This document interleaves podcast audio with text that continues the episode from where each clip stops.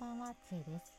この番組は映画好きによる映画愛にあふれた映画を見るすべての人々のための番組です。え早速、本日の一本ご紹介させていただきます。2020年の作品でミッドナイトスワンになります。えー先日発表された第44回日本アカデミー賞において最優秀作品賞最優秀主演男優賞新人俳優賞を受賞していますうん私この授賞式テレビで見ていたんですけれどもまあなんかもう他の最優秀賞受賞作品から見て風向きはもう福島フィフティじゃないかなっていう予想する中でのはい、見事な受賞でしたよね。うん、本当におめでとうございます。えー草薙剛さんのスピーチはもう本当になんかこう胸をつかまれるところがありました。うん、そしてですね、えっ、と監督はですね内田英二監督なんですけれども、内田英二監督といえば、まあ、あの配信ドラマの全裸監督であるだとかあと「獣道」ですね伊藤沙莉さん主演の「獣道」なんかで知られているんですけれども、まあ、こんなにも、あの繊細で美しい作品も手掛けられるんだっていうことで驚きだったんですけれどもうんなんかあれですよね。2021年ってまだ始まったばかりまだ3ヶ月が終わろうとしているところなんですけれども、まあ、東京オリンピックの組織委員会のあの元トップによる性差別発言だとか、うん、そういったことで、まあ、ジェンダー平等への取り組みを掲げることになりましたよね。まあ、そういうのとか今回の日本アカデミー賞の最優秀作品賞として LGBT のこの作品が、えーとね、賞を受賞するっていうことなんか、うん、見ているとちょっとずつこう日本の古臭い慣習が動き出してるんじゃないかななんて待させてくれるような感じがするんですけれども、まあ、まああるいはそれがですねえっ、となんかただの世界に向けてのポーズだとしても私はそれでもなんかこう今回の件だとかそういうことがこう未来に向かう意味のある大きな一歩であると願いたいと思っています。はいえー、とですね、この作品私が見たのは2020年の10月ですね、えー東宝シネマズで見たんですけれども今も実は上映してまして東宝シネマズではちょっとやってないんですけれども、えーアップリンク渋谷では上映されているので気になった方はぜひ足を運んでいただければと思います。はい、でですねまあえっ、とまあその時どうだったかっていうことからまずお伝えすると,、えっと大号泣 はい本当に大号泣だったんですね。えっともうマスクは替えを持っていて よかったと いうところだったんですけれども、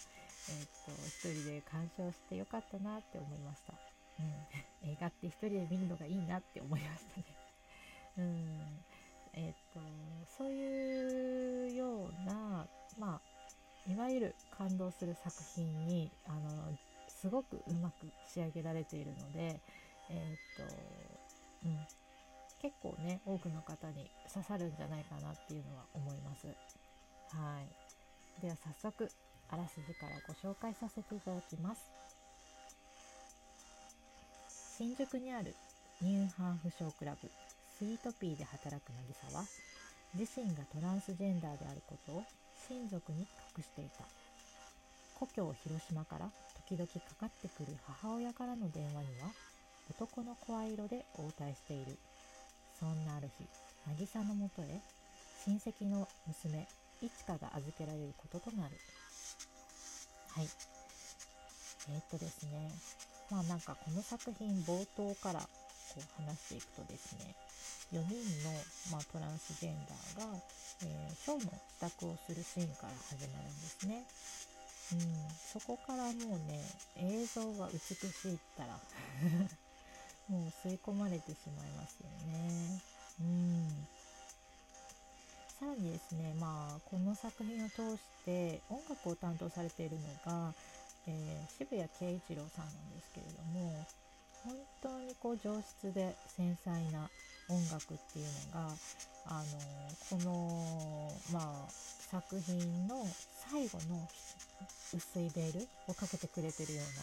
そんな感じがしてでもそれがなければこう成立しないっていうような本当にいい具合に、はい、あの息を吹き込んでいるなっていう感じがありました。はい、まあえっと、先ほどご紹介させていただいたように草薙剛さんの圧巻の演技っていうのはもうとにかく見どころでもう胸に迫るところがたくさんあるんですけれども、まあ、他にも、えっと、今回が初めての、えー、役者としてのお仕事っていう服部美咲さん、えっと、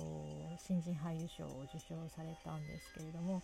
こちらも透き通った演技も大大大大大注目ですよね。うんまあ、他にも水川あさみさんだとか、えー、田中俊介さんだとか、えー、田中智郎さんだとか、えー、数多くの方が、うん、有名な方が出られていて、まあ、皆さん実力派の方ばかりで、うんまあ、その中にで中に、えー、さらに、え真田レオさんっていう、あのトランスジェンダー役で出られてるんですけれどもご自身もトランスジェンダーであることを公言されてるんですよね。うん、なんか実はハリウッドとかではこうだんだんこういうトランスジェンダー役っていうのはご自身がもう俳優さん自身がトランスジェンダーの方が務めるっていうことが結構こう多くなってる中でそういう動きがある中で日本でもこういったことがあるっていうことはちょっと映画界でもまた新たな扉が開き出すんじゃないかなっていうところを期待しているところなんですけれども。はい。ではですね、えっ、ー、と、まあ、この作品の、えー、タイトルですね。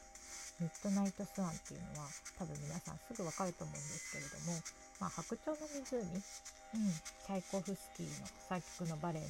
白鳥の湖を示していることはま間違いないと思うんですけれども、えー、っと、それがですね、えー、っと、まあ、このバレエの演目ですね。の特徴として1人が2役演じるっていうことが特徴になってるんですよね。えっ、ー、とまあ白い白鳥オデットと黒い悪魔の娘オディールっていう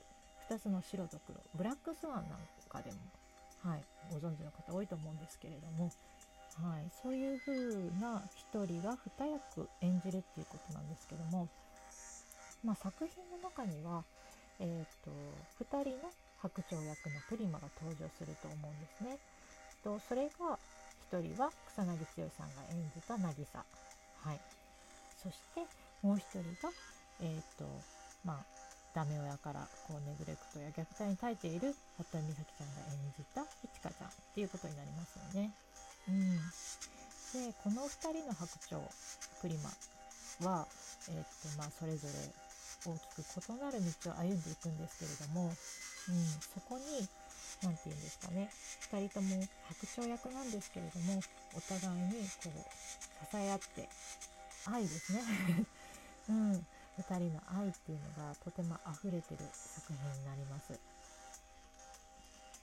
まあ、渚はいつかという存在が現れたことで生きる意味を見つけていつか無償の愛を注ぐようになるんですけれどもまあ、不器用な2人の距離がねぐっと縮まったっていうのがすごくこう作品の中で上手に描写されているのが「ハニージンジャーソテー」っていうくだりなんですけれども、まあ、見ていただいたらすぐわかると思うんですけれどもこう幸せな笑いがちょっと思わず溢れてしまうようなスパイスの効いたところが私はすごく好きでした。うん、そしてですねあの、まあ、いつかの幸せのためにえっ、ー、とまあバレエってやっぱりお金がかかるじゃないですか。それで渚はついにこう昼間男として働くようになるんですけれども、うん、そこのねなんか採用面接のやり取りだとかあとトランスジェンダー自身のこう生きづらさっていうのがはっきりと示されているのがこう何て言うのか作業着に書かれた本名を見た時とかなんかそういうところにこう印象的なシーンがキュキュッとこう詰め込まれていてえっと、そこも注目していただきたいです。さらにですね、そんな渚に頼んでないっていういちかの放った言葉、これはもうこの一言がいちかが思う渚っていうところをとっても表してるなっていう、うん、いちかは本当に渚の幸せを願ってるんだっていうのをすごくよく分かりましたよね。うん、まあこの作品は結構公開当初もえっ、とまあ渚がたどる末路に賛否両論が分かれていたんですけれども私はどうだったかっていうとまあ違和感があったもののまあ流れるように号泣してましたと まあとにかく内田監督の映画の設計にしっかりと乗っかった形だったんですね。うんまあ、人間の感情を揺さぶるポイントっていうのは作品の中で最も重要なあのテクニックだと思うんですよね。見え見えの運びで、えっと、それで冷めちゃう人もいると思うんですけれども、まあ、一方でドストライトにはまる人もいるし私のように違和感を感じながらもその流れに飲み込まれる人もいると思うんです。とはいええーとまあ、この作品から LGBT ということについてどんな形でもいいので考えるっていう行為を行わせること自体が、まあ、この作品から受け取る大きなそして大切なテーマなんだろうなって私は思うんですね。はい皆さんも是非見ていただければと思います。本日もありがとうございました。では、バイバイ。